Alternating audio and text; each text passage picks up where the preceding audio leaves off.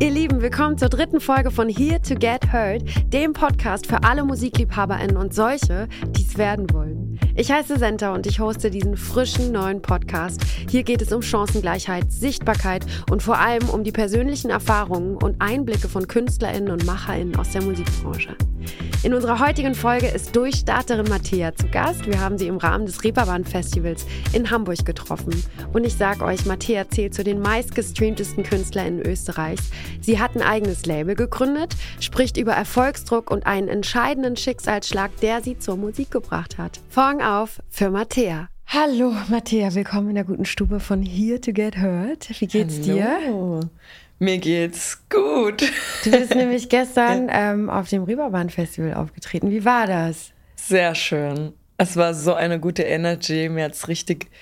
Ich war, ich war ja total motiviert, weil mhm. man muss wissen, die Anfrage kam sehr spontan für uns. Ich habe ja äh, meine Kollegin Luna ähm, vertreten, die ja leider krank geworden ist. Ja. Und dementsprechend war das alles super spontan. Wir haben erst drei Tage davor, ähm, Montagabend, den Anruf bekommen. Hast du Bock? Und ich mhm. hatte total Bock, weil eigentlich hatten wir live für dieses Jahr schon ab, aus, äh, abgeschlossen. Und ja, deswegen war ich gestern einfach komplett on fire. Jetzt gehörst du zu den erfolgreichsten und meistgestreamten Künstlerinnen Österreichs. Du bist auch Österreicherin, mhm. wohnst aber mittlerweile in Berlin. Und ja, wir sind jetzt heute in Hamburg. Jetzt hast du gestern erzählt von, von deinem Auftritt 2023. Lass mal zurückspulen an den Anfang. Und ähm, kannst du dich noch daran erinnern, wie dein allererster Auftritt war? Ähm. Wie alt warst du? Wo war das? Boah, mein allererster Auftritt ähm, war mit sechs, aber nicht als Sängerin, sondern als Tänzerin mhm. Ähm, auf, in Wien mit meiner, meiner, mit meinem Tanzteam. Also es mhm. war auch mhm. nicht alleine. Ähm, und so singen, würde ich sagen. Ich muss mal kurz überlegen.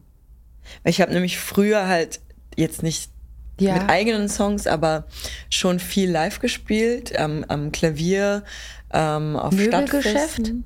Sag das was? Möbelgeschäft. Siehst du? Ey, ey, du hast ja richtig gut recherchiert. Na klar, was denkst du? Möbelgeschäft mit meinem Papa als yes, Gitarristen. Yes, geil. Wie war das? Oh mein Gott, wo hast du denn das her? Habe ich das schon mal irgendwo erzählt? Ja, muss sein. Wahrscheinlich, sonst hätte ich es nicht gefunden. ja. ja, stimmt. Meine Eltern äh, haben Freunde, die haben ein Möbelgeschäft und die machen immer einmal im Jahr so ein Fest. Mhm. Und da habe ich mich, ich glaube, sogar ein bisschen aufgedrängt. Ich wollte unbedingt live, live spielen und das war meine Chance. Was hast du für einen Song da gesungen? Das war auf jeden Fall irgendwas gecovertes. Ich weiß es weiß es nicht mehr. Ich habe mit neun meinen ersten Auftritt gehabt. Das war auch so ein Talentwettbewerb. Und da habe ich den Diddle-Freundschaftssong gesungen. Kennst du noch oh. die Diddlemaus? Ja, ja, klar. Oh, ich war Riesenfan. Und Gab's durch Freundschaftswiesen gehen, ja. Und da weiß ich noch, meiner war mit meiner Mutter, deshalb kann ich das total fühlen. Eltern mit auf der Bühne, bitte macht mit. Ja, ja, ja. Aufregend. Ähm, jetzt hast du natürlich viele Stationen in deinem Leben schon ähm, durchlebt. Und ich würde gerne, du hast es kurz angesprochen, dass du, dass dein Ziel auch war, Tänzerin zu werden. Mhm. Was hast du so getanzt? Hip-Hop, Ballett? Ja, ich habe äh, mit Ballett angefangen, als ich so vier war mhm. oder ich, keine Ahnung, irgendwie ja. sowas. Und ähm, dann mit eben mit sechs da ähm, war das irgendwie dann nicht mehr so cool für mich. Ich war ja. so, oh, irgendwie möchte ich bei den Großen dabei sein und äh, kam dann auch relativ schnell da in die in das Hip-Hop-Team wo wir dann auch eben auf Wett, äh, Wettbewerbe gefahren sind und so. Und dann habe ich eigentlich hauptsächlich Hip-Hop gemacht. Und du, ja. Bis ich so 14 war, ja. Genau, und dann mit 14 gab es einen Schicksalsschlag. Ähm, ja. Einen schweren. Nimm uns mal mit, was ist da genau passiert? Ja, also ich hatte, also generell immer an so intensen Tagen, wenn ich hab, bin ja auch Ski gefahren, mhm. ich war ein total aktives und sportliches Kind ähm, und ich hatte immer extreme Schmerzen ähm, in meiner in meinem Hüftbereich einfach und ähm, irgendwann äh, war das dann so, dass ich einmal in der Früh aufgewacht bin nach so einem Wettbewerb und nicht aufstehen konnte, weil es so wehgetan hat und dann mussten wir halt irgendwas unternehmen, so, weil, ja. Äh, und dann hat das eh super lange gedauert, bis man eigentlich rausgefunden hat, was ich habe, weil, ähm, weil so auf den ersten Blick immer alles gut ausgesehen hat auf den ganzen Bildern mhm. und so. Und dann hat sich halt herausgestellt, äh, dass ich eine massive Fehlstellung habe von, von der Hüfte. Und ähm, das per se jetzt nicht so das krasse Problem wäre. Also erstmal nur das.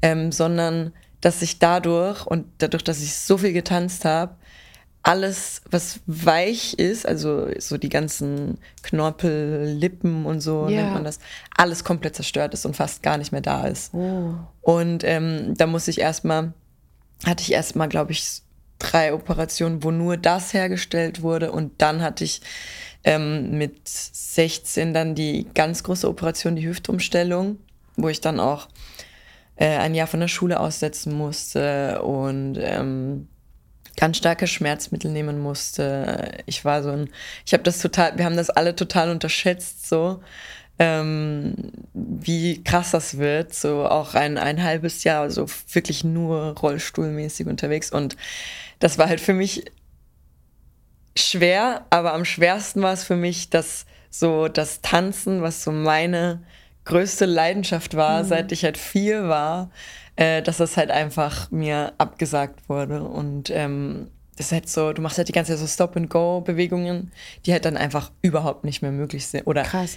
nicht, man sollte es nicht mehr machen.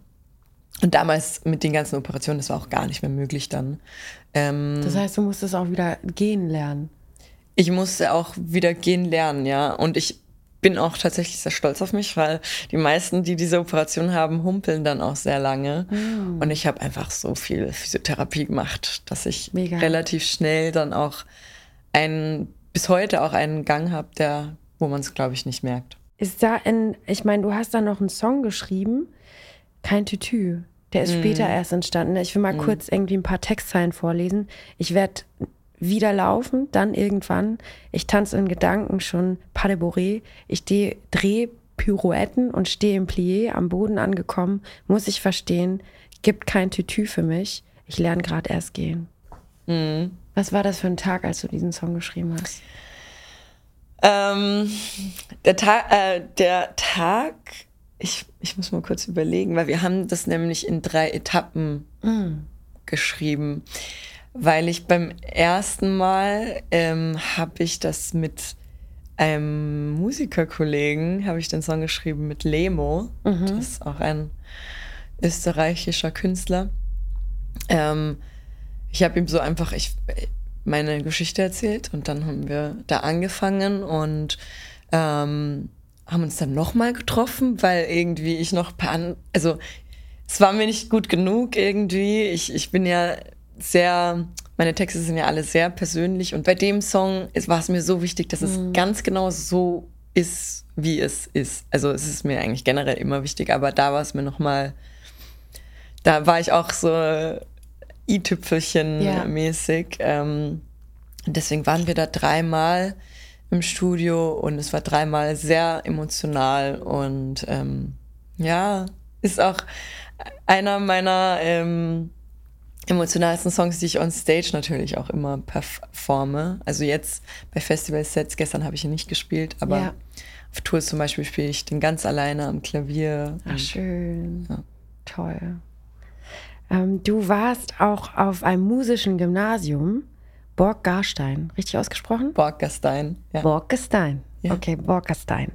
Ähm, und hast du da irgendwie, bist du da zum Singen gekommen oder war es bei euch zu Hause immer klar, irgendwie, da wurde gesungen, Musik gemacht. Wie war das? Jein, also mein Papa war auch sehr, also ist sehr musikalisch. Ähm, der hat Gitarre gespielt, gesungen. So da habe ich das immer so ein bisschen mitbekommen, aber es war nie so mein, mein mhm. Weg. Also gefühlt war für mich einfach das Tanzen mein Ding.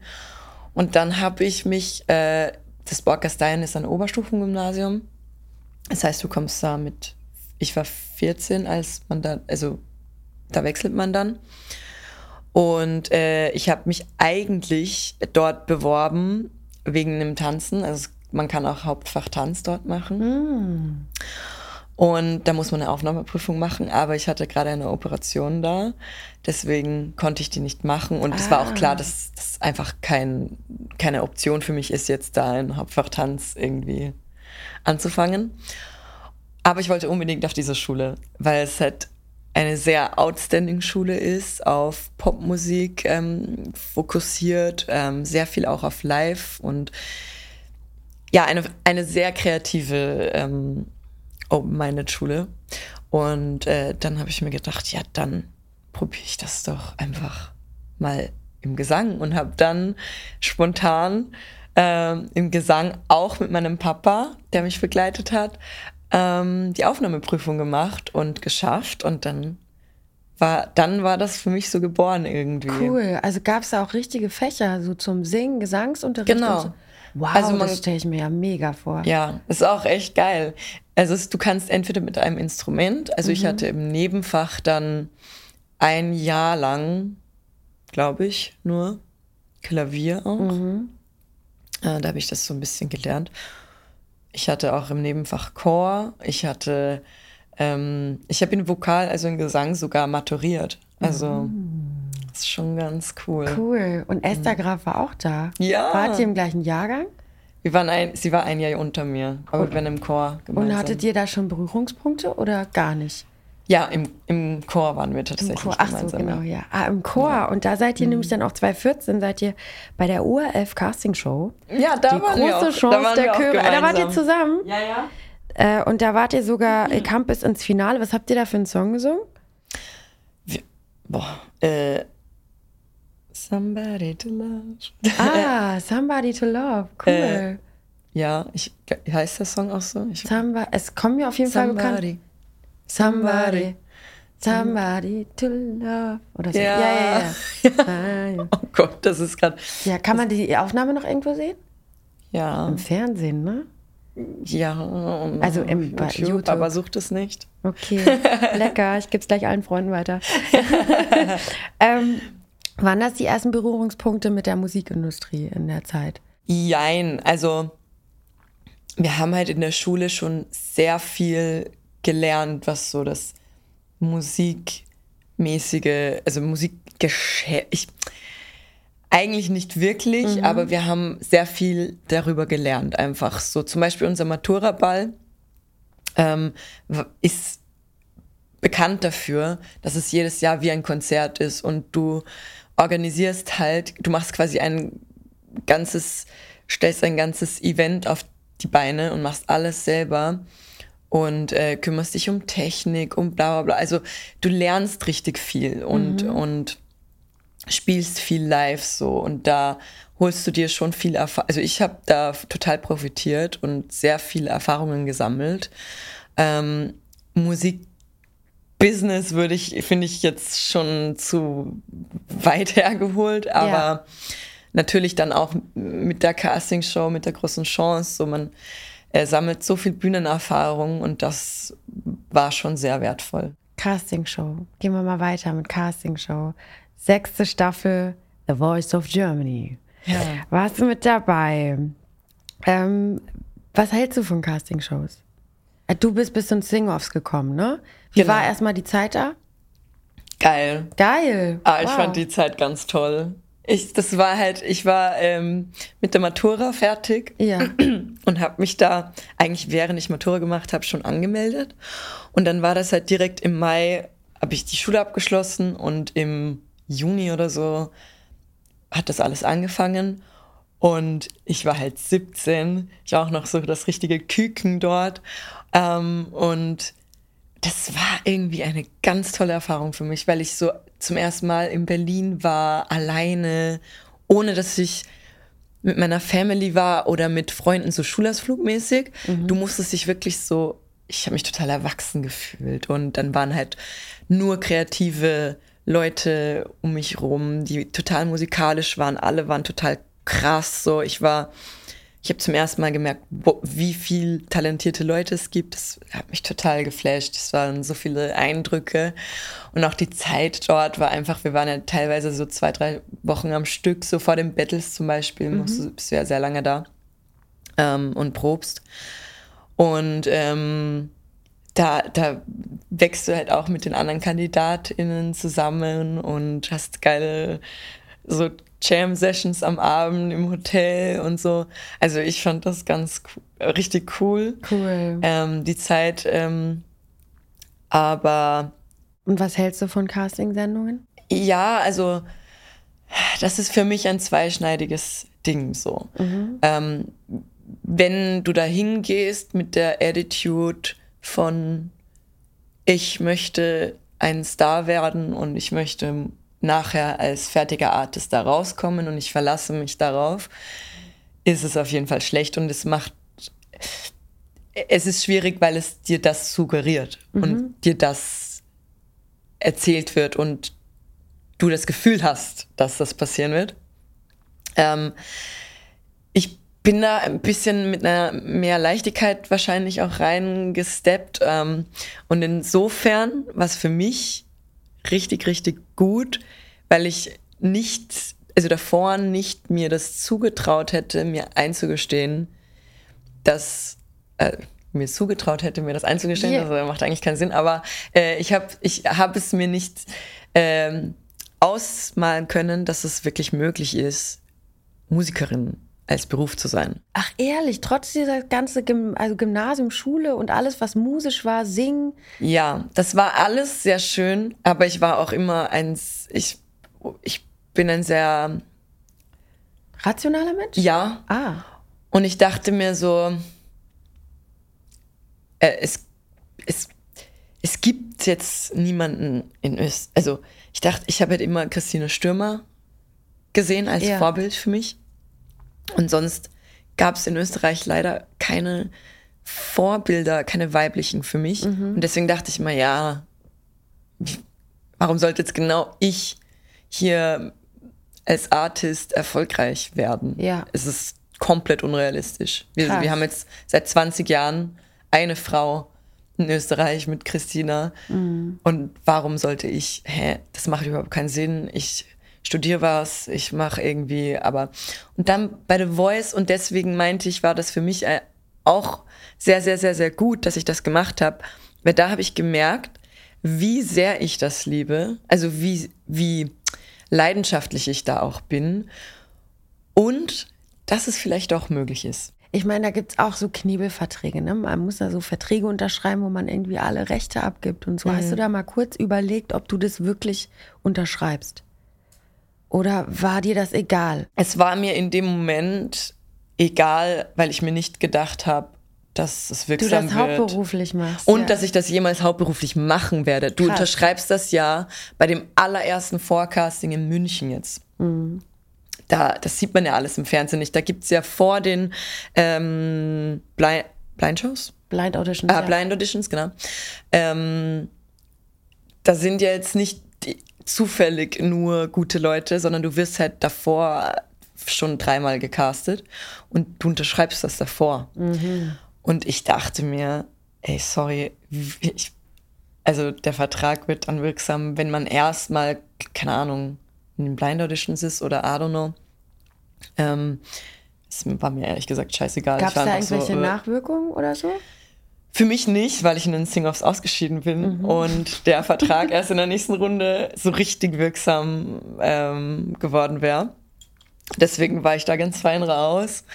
Aber Spannend. Ja. Hast du das Gefühl, dass Sängerinnen, die aus einer Castingsendung kommen, es schwerer haben als männlich gelesene Personen, die aus einer Castingsendung kommen? Also sich dieses Casting-Ding so abzustreifen ich, also ich weiß jetzt nicht, wie es meinen männlichen Kollegen da ging. Weil Max ich jetzt Giesinger, auch, ne, alle die, ähm, ah ja, stimmt, da, ja okay, Michael stimmt. Schulte, hab, hm, Vincent ja. Weiss bei DSDS. Ich das vergesse ja ich immer. Guck mal, das vergesse ich ne? total, ja, ja, ja. Und ich darf ja. Also ehrlich, ich war ja dann, es hat ja dann ähm, gedauert bei mir danach. Ich bin dann, danach hat sich mein ganzes Leben, ich ich hatte ganz andere Visionen für mein Leben nach der, nach, mhm. nach der Voice. Ähm, bin dann nach Wien gezogen, mhm. habe immer mal wieder angefangen zu studieren, aber nicht wirklich mit einer ernsthaften Absicht, weil ich wusste, nee, nee, nee, ich mache jetzt wirklich Musik. Und dann habe ich auch meinen damaligen Manager kennengelernt und da war immer, und das war auch die ersten zwei Jahre, unser, unsere Regel Nummer eins, wir sprechen nicht über The Voice. Ah. Sag das, erwähne das nicht, du wirst sonst nicht ernst genommen. Ja, das ist unglaublich, ne? Und ja, also mittlerweile verstehe ich es, also ich, ich habe es nie so richtig verstanden, weil ich da auch das Geschäft noch nicht so verstanden ja. habe und das nicht so, ja, ich habe es einfach nicht gecheckt. Ich finde es total krass, weil eigentlich, weißt du, wenn du den amerikanischen Weg so siehst, ne, mm. wo alle singen, tanzen, alles können, mm. von dies bis das, genreübergreifend miteinander arbeiten, von Country bis Hip-Hop, mm. whatever, es wird gefeiert, ja. Mhm. Und hier wird man verächtet dafür, dass man eine Geschichte hat, weil man die Person dann nicht in eine richtige Schublade reindrücken kann. Ja. Welche soll ich diese, wo soll ich sie 8K singen? Nee, dann nicht. Ja. Warum? Genau, und man wird nicht ernst genommen. Das finde ich so schade. Hm. Voll, das ist rückblickend, also damals dachte ich mir nur so, ja, okay. Ich war, ja. ich war nämlich voll stolz darauf. Voll, fühle ich. Ich musste auch, wir haben alle äh, von meinem ersten Release 2018, haben wir auf Facebook, auf Instagram, wir haben alle Fotos gelöscht, was mit der Casting-Show zu tun hatte. Ach, krass. Alles gelöscht. Krass, ja. das ist sehr spannend. Mhm. Okay. Und aber nochmal zurück auf, auf ähm, Männer und Frauen. Glaubst du, dass äh, männliche Künstler es einfacher haben als Künstler? Hundertmal einfacher. Warum? Ich weiß nicht, wo ich anfangen soll. Ja. Es geht von Kleinigkeiten auf, auf riesen, riesen, riesen, riesen gesellschaftliche Probleme. Also ja. Also es geht nicht nur um die Musikindustrie, sondern auch um die Gesellschaft. Ja. Hm. Es, also äh, ich, es hat so viele Aspekte und ich habe mich in, im letzten Jahr besonders, weil ich äh, ja in Österreich ein paar Problemchen auch dann mal hatte. Ja, lass uns gleich drüber sprechen. ähm, sehr intensiv damit beschäftigt ähm, auch und ähm, kriegst ja auch tagtäglich mit, wie es so läuft ja. und so. Mhm. Und ähm, ja, deswegen weiß ich auch gerade gar nicht, was ich hier jetzt als erstes raushauen möchte, so ja, okay. was jetzt der krasseste Punkt ist oder was jetzt der Ding, so weil, weil, weil dann hat das so ein Highlight, ähm, wenn wir das jetzt so als erstes sagen, keine Ahnung. Ähm, und ähm, es gibt halt so viele, mhm. viele Themen, die da einfach reinspielen. Aber was bei mir würdest du dir wünschen, was sich verändert? Dass man einfach also ganz ein Basic, äh, ganz ein Basic ähm, Wunsch von mir wäre einfach, dass wir auf Augenhöhe sind mhm. und dass man als weibliche Künstlerin einfach auch respektiert wird und nicht immer nur reduziert wird und nicht ernst genommen wird und ich gefühlt fünfmal so viel oder zehnmal so viel können muss, bis ich mich mal beweise. Ja. Äh, bis ich ernst genommen werde, zehnmal so laut sein muss.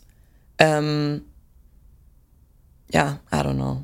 Verstehe ich total. Und es geht ja auch nur mit den Männern zusammen, ne? Mhm. Ich habe das Gefühl, es verändert sich schon was und ich finde es total schön, wenn Männer auch die Frauen oder mein, also wenn jemand mein Thema zu seinem Thema macht und sich dann dafür einsetzt und dieses Bewusstsein auch dafür hat. Weil ohne schaffen wir es nicht. Es geht ja nicht darum, gegen Männer nein, zu sein. Nein, das ist ja immer das, was so nicht. fehlverstanden wird. Und ja. ich muss auch da jetzt einmal ganz kurz sagen, also besonders auch, besonders jetzt zum Beispiel mein Live-Team. Ich habe da, die sind bis auf meine Tourmanagerin, alles männliche Personen. Die sind so toll. Es gibt auch, es geht auch anders. Ja, na klar. Und ähm, die sind so supportive. Man, ich mache auch solche Erfahrungen, das möchte ich auch einmal ja. gesagt haben. Sehr gut. Aber es gibt auch leider das krasse Gegenteil. Jetzt kommt ein kleiner Spot. Dir kommt der Klang unserer Stimmen im Podcast vertraut vor?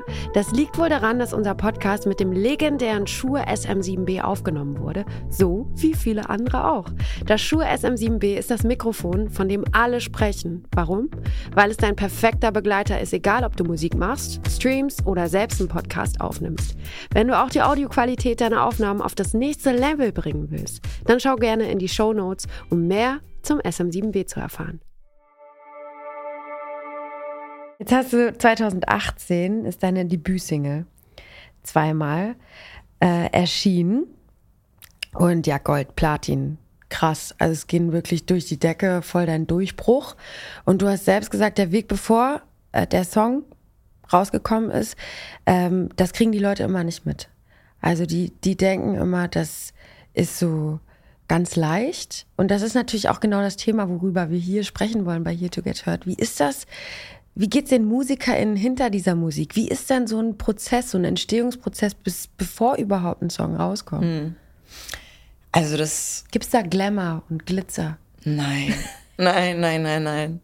Da gibt's, da passt eigentlich unsere Podcast-Aufnahme heute ganz gut, weil da war ich, also in der, in der Zeit, wo ich halt ähm, äh, die, die ersten Songs geschrieben habe, hatte ich auch immer diese Stimme weil ich habe untertags gearbeitet, bin danach ins Studio. Wo hast du gearbeitet?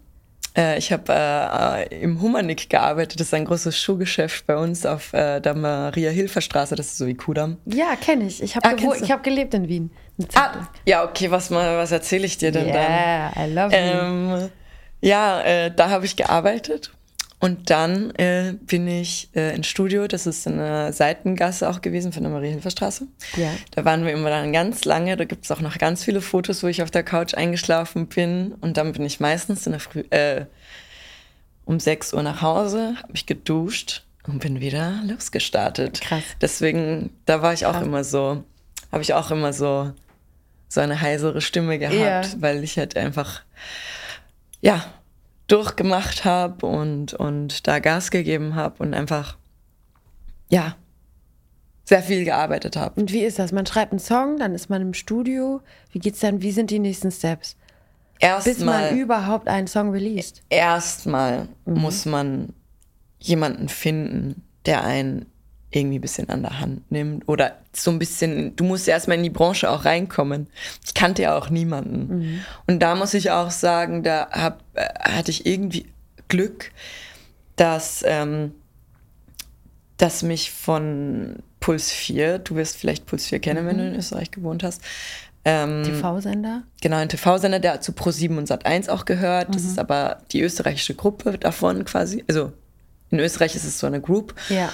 Und ähm, ich wurde von einer Redakteurin von Puls 4 angeschrieben nach äh, The Voice, die mich einladen wollte, weil ich die einzige Kandidatin aus Österreich von der Staffel, oder nee, ich war gar nicht die einzige.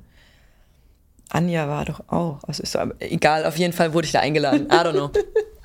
ähm, und ähm, dann bin ich dann nach Wien gefahren und hatte dann ein Interview und ich war so, wow, okay, voll, voll krass. Und ähm, die Verena, äh, mittlerweile bin ich auch äh, sehr seitdem auch mit ihr immer noch im Austausch. Wir sind auch gut befreundet und, und ja, das verbindet uns immer noch sehr. Äh, die hat mich damals dann angesprochen auch und meinte so, ah, und was machst du jetzt nach The Voice? Machst du weiter Musik? Und ich war so, ja, äh, ich möchte unbedingt Musik machen, aber I don't know. Ich kenne yeah. niemanden. Ich yeah. komme aus dem Pinzgau in yeah. Salzburg. Ich, bei uns ist das total unrealistisch oder komplett weit weg. So, ich kenne, ich kenne einfach niemanden. Und dann hat sie mir meinen damaligen Manager vorgestellt. Der hat mir dann andere Leute vorgestellt und ich habe dann meinen Produzenten kennengelernt, Songwriter kennengelernt, so viele Sessions gemacht. Ich bin nach Berlin geflogen, habe in dubiosen Hostels geschlafen, äh, wo man die Tür nicht absperren konnte. Und dann habe ich meine Mama angerufen und die ist total ausgerastet, hat mir ein anderes Hotel gebucht. So. Also ich habe schon wilde Sachen da auch gemacht, um irgendwie in Sessions zu kommen und Leute kennenzulernen, weil es ist halt echt gar nicht so leicht da. Es braucht Initiative. Genau, du ja. musst da wirklich also das braucht schon Effort und du musst dich da schon selber so auf die Beine stellen und viel in Kauf nehmen und viel dafür machen. Ich, ich vergesse das auch immer wieder, woher ich komme, so mhm. wenn es waren wirklich wilde Zeiten und auch das mit dem Arbeiten und ähm, dann nochmal ins Studio und ähm, das dann ist schon sehr viel Arbeit davor und ähm, dann natürlich ähm, das ganze Emotionale Total, im Songwriting. Ja. Ähm, und ja. hat dein Manager dich dann auch zu einem Label gebracht? Der hatte tatsächlich selber ein kleines ah. Indie-Label und, wir und darüber, darüber habt ihr released. released. ja. ja, mega. Und dann geht das so durch die Decke. Du hast mhm. auch gesagt, dass durch diesen Erfolg, dass das so schnell geht, konntest das gar nicht sacken lassen, dass das einfach krass war, auch so mental. Mhm. Ähm, und dass du eine Zeit hattest, wo du dann wieder durchatmen konntest, auch vielleicht mit Corona zu tun. Ich weiß jetzt nicht, wo alles irgendwie auf Pause gedrückt war, auch in der Musikindustrie, mhm. das mal sacken zu lassen. Ähm, ja, was hat das mental mit dir gemacht?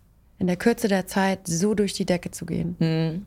Das war schon sehr crazy. Mhm. Also, wie gesagt, ich hatte 2018 den Song released, 2019, also Anfang 2019 hat er richtig gehypt. Ich habe meinen Job gekündigt, ich habe mein Studium, mein Studium, mhm. was ich alibimäßig so ein bisschen nebenbei gemacht habe, äh, ich habe alles dann aufgegeben und ab da war ich jeden Tag unterwegs. Ich hatte jeden Tag irgendeinen Termin. Ich war einfach, das war so overwhelming und dann kommt noch dieses dazu, dass du zum ersten Mal so in der Öffentlichkeit stehst. Ähm, die Leute kennen dich, jeder hat eine Meinung zu dir. Mhm. Es ist sehr viel und dann ähm, genau, das ganze Jahr 2019 war auf jeden Fall sehr crazy. Dann war 2020. Wir waren gerade mitten in der Albumphase für mein, also für mein erstes Album. Wir haben angefangen, die ersten Singles zu releasen und dann kam Corona. Mhm.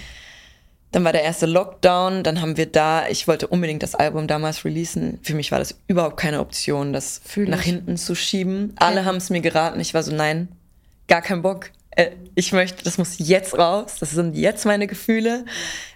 Ich möchte nicht ein Jahr, ein Jahr warten oder ein halbes oder ein Dreiviertel. Wir wussten ja auch damals nicht, was ist Corona, wie lange dauert das. Mir war das scheißegal. Ich wollte unbedingt. Und damals hatte ich ja auch zum Glück schon zum ersten, also das, die EP kam damals noch über das Indie-Label und dann habe ich schon mein eigenes äh, Label gegründet. Das heißt. Krass, ey, du hast dein eigenes Label.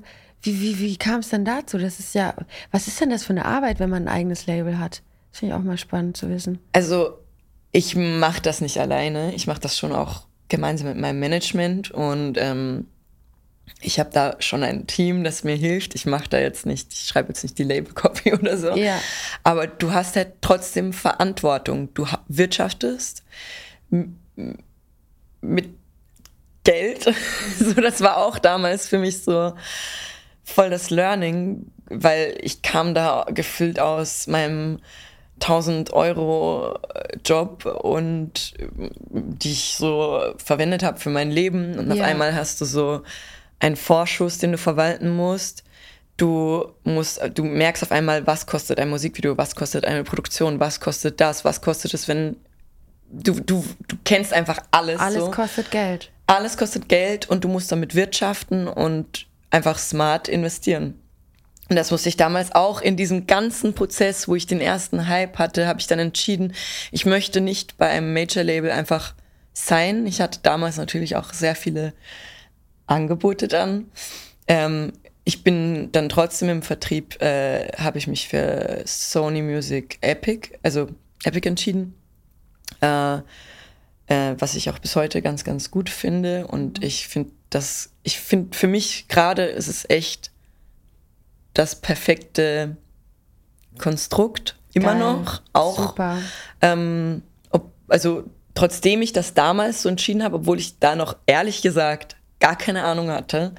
Ähm, und ich da auch sagen muss, ich wurde, ich hatte auch Glück, dass ich von den richtigen Leuten auch beraten wurde. Das heißt, du, du, du release ja auch nicht nur digital, sondern auch physisch. Alles ja. so von Platten bis Boxen. Meine Fresse, wie viel Arbeit. Das war, das war schon ganz gut. Das, das kam eben dann auch noch dazu. Anfang, ja. also ich habe im Januar 2020 haben wir dann äh, äh, eben 1998 mein Label gegründet. Dann kam mein Album, wir haben die ersten Singles released, wir haben das, das ganze Album aufbereitet. Ich hatte einen Managementwechsel. Ähm, dann war quasi der erste Lockdown und dann im Mai kam mein Album und dann war erstmal nichts. Okay. Und dann war ich so, wir waren auch immer noch zu Hause, also es war, wir waren ja alle noch ja, ja. eingeschlossen gefühlt und dann war ich nicht unterwegs und es war, ich hatte gerade irgendwie keine Aufgabe, es war so gefühlt erstmal Urlaub nach, nach dem ersten Album. Und ich habe gemerkt, irgendwas ist anders. Ich kann, ich kann nicht mehr Musik machen. Es war jedes Mal ein richtiges Drama. Ich saß da, ich konnte keinen Input geben und habe geheult. Das war einfach. Ich war ausgebrannt, ja. Und das gipfelte dann darin, dass ich äh, auch nicht, also dass ich gar nicht mehr ins Studio ging und einfach nur noch zu Hause auf der Couch lag und da alleine vor mich hin vegetiert habe so und ähm, das war schon schwierig und ich wusste gar nicht, wie ich damit umgehen soll, weil ich mich so geschämt habe, mhm. weil gefühlt nach außen alles perfekt war. Es war perfekt. So, ich kann meinen Traum leben. Ich habe zum ersten Mal in meinem Leben mehr Geld als, keine Ahnung, irgendwas, man, man, also nicht, das ist auch so wirklich, ähm, man sagt immer, Geld macht nicht glücklich, aber es ist halt wirklich so. Also, Voll, ich kann es total verstehen. Aber das war natürlich, weißt du, ich hatte gefühlt irgendwie in dem Moment alles so. Ja. Es war alles perfekt. Es ja. war doch alles perfekt so. Warum habe ich mich und schlecht gefühlt und deswegen habe ich mich auch ganz lange geschämt, das zu sagen dass es mir extrem schlecht geht. Und ähm, hast du dir Hilfe geholt? Ja, ich habe dann irgendwann gemerkt, warte mal, irgendwas läuft hier gewaltig schief ja. und habe dann zum ersten Mal meiner Mama davon erzählt, so ganz dem engen Kreis, die auch irgendwie gar nicht damit gerechnet haben. Ja. Ähm, und dann war ich in Therapie. Und das hat mir richtig gut getan. Und das kann ich auch immer nur jedem empfehlen, dass man diesen ersten Schritt macht so und sich einer Person einfach anvertraut und wenn es nur die Mama ist oder die Freundin oder keine Ahnung oder dann eine ja. ein Therapeut oder eine Therapeutin so der erste Schritt und dann ist meistens das ist der schwierigste für mich zumindest gewesen so verstehe ich ja. ja. krass schön dass du das gemacht hast hm. wichtig Fühle ja. ich. War ich auch in Therapie. Und das ist einfach unglaublich toll, mit jemand Neutralen äh, darüber zu sprechen und seine eigenen Gefühle auch ernst zu nehmen. Mm. Und halt zu dem, was du sagst, ja, man ist in einer privilegierten Situation, aber es verändert ja nicht, dass man so fühlt, wie man fühlt. Also, mm. und man gibt ja so viel nach außen auch, ne? Und ähm, zeigt sich so viel. Ja, das ist, das kann nicht, das ist nicht für jeden einfach. Mm. So, äh, ich würde gerne noch ganz, ganz schnell ein letztes Thema aufmachen. Und zwar hast du nämlich deinen Look verändert, ja, auf Social Media. Mhm. Das habe ich mir alles gesehen. Spielst mit deiner Sexualität, zeigst dich so, wie es dir gefällt. Ich finde es absolut empowerment-mäßig und ich finde es auch total, es wirkt sehr befreiend. Mhm. Ich finde ganz, ganz wichtig, dass jeder weiß, dass das keine Projekt, dass du keine Projektionsfläche bist für Männer, dass das aber oft so, hm. ich habe selbst auch Erfahrungen damit, ähm, ausgelegt wird, ja, bist ja selber schuld, wenn du sowas postest. Hast du, hast du da solche, kriegst du solche Nachrichten? Wie gehst du damit um? Äh, jeden Tag. Ehrlich? Jeden Tag kriege ich Kommentare, Nachrichten, äh, habe ich irgendwelche Erfahrungen, die mich dahingehend prägen. Ähm, ich mache das, weil ich es gut finde. Ich mache das auch nicht, weil ich für irgendjemanden ja geil aussehen möchte oder toll aussehen möchte, sondern weil ich mich wohlfühlen will und äh, mit meinem Styling, ich habe ähm, eh nach dieser Phase, wo es mir auch mental nicht so gut ging, ja einiges verändert und ähm, mich extrem mit Fashion auch auseinandergesetzt. Das ist total eine Leidenschaft von mir geworden. Ähm, und ich mache das, weil ich so meine Kunst auch nochmal irgendwie anders unterstreichen kann, wie so auf einer visuellen Basis. Und ja, ich habe im letzten Jahr sehr viele Interviews auch schon darüber geführt, äh, auch mit ganz wilden InterviewpartnerInnen, die auch teilweise sehr interessante Meinungen äh, dazu hatten. Aber ja, das hast du sehr schön gesagt. Ich bin keine Projektionsfläche. Ja, wirklich. Ich Get mach over das- it, Leute. Ja, Was soll das? Ja.